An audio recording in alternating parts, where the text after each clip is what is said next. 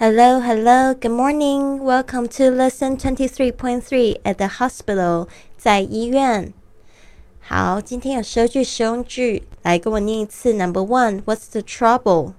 What's the trouble? 什么地方不舒服？What's the trouble? Two, What seems to be the problem? What seems to be the problem? 你觉得哪里不舒服？What seems to be the problem? Three, Do you have any symptoms? Do you have any symptoms? 有什么症状吗？Do you have any symptoms? Four. Any other symptoms? Any other symptoms? 还有其他的症状吗？Any other symptoms? Five. I have a fever. I have a fever. 我发高烧。I have a fever. Six. I'm running a temperature. I'm running a temperature. 我正在发烧。I'm running a temperature. Seven. The fever won't go away. The fever won't go away. 发烧不退。The fever won't go away. Eight.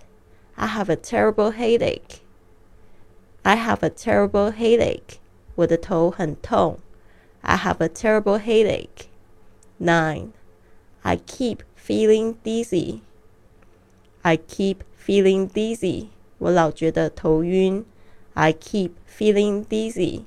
Ten. I think I have a cold. I think I have a cold. 我好像感冒了。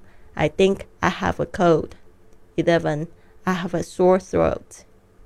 I have a sore throat. 我喉咙痛。I have a sore throat. Twelve. I keep coughing.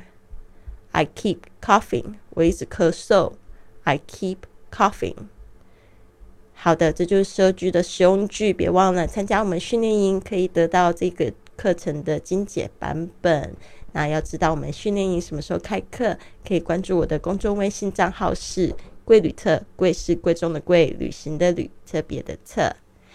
好，I'll see you soon. Have a wonderful day.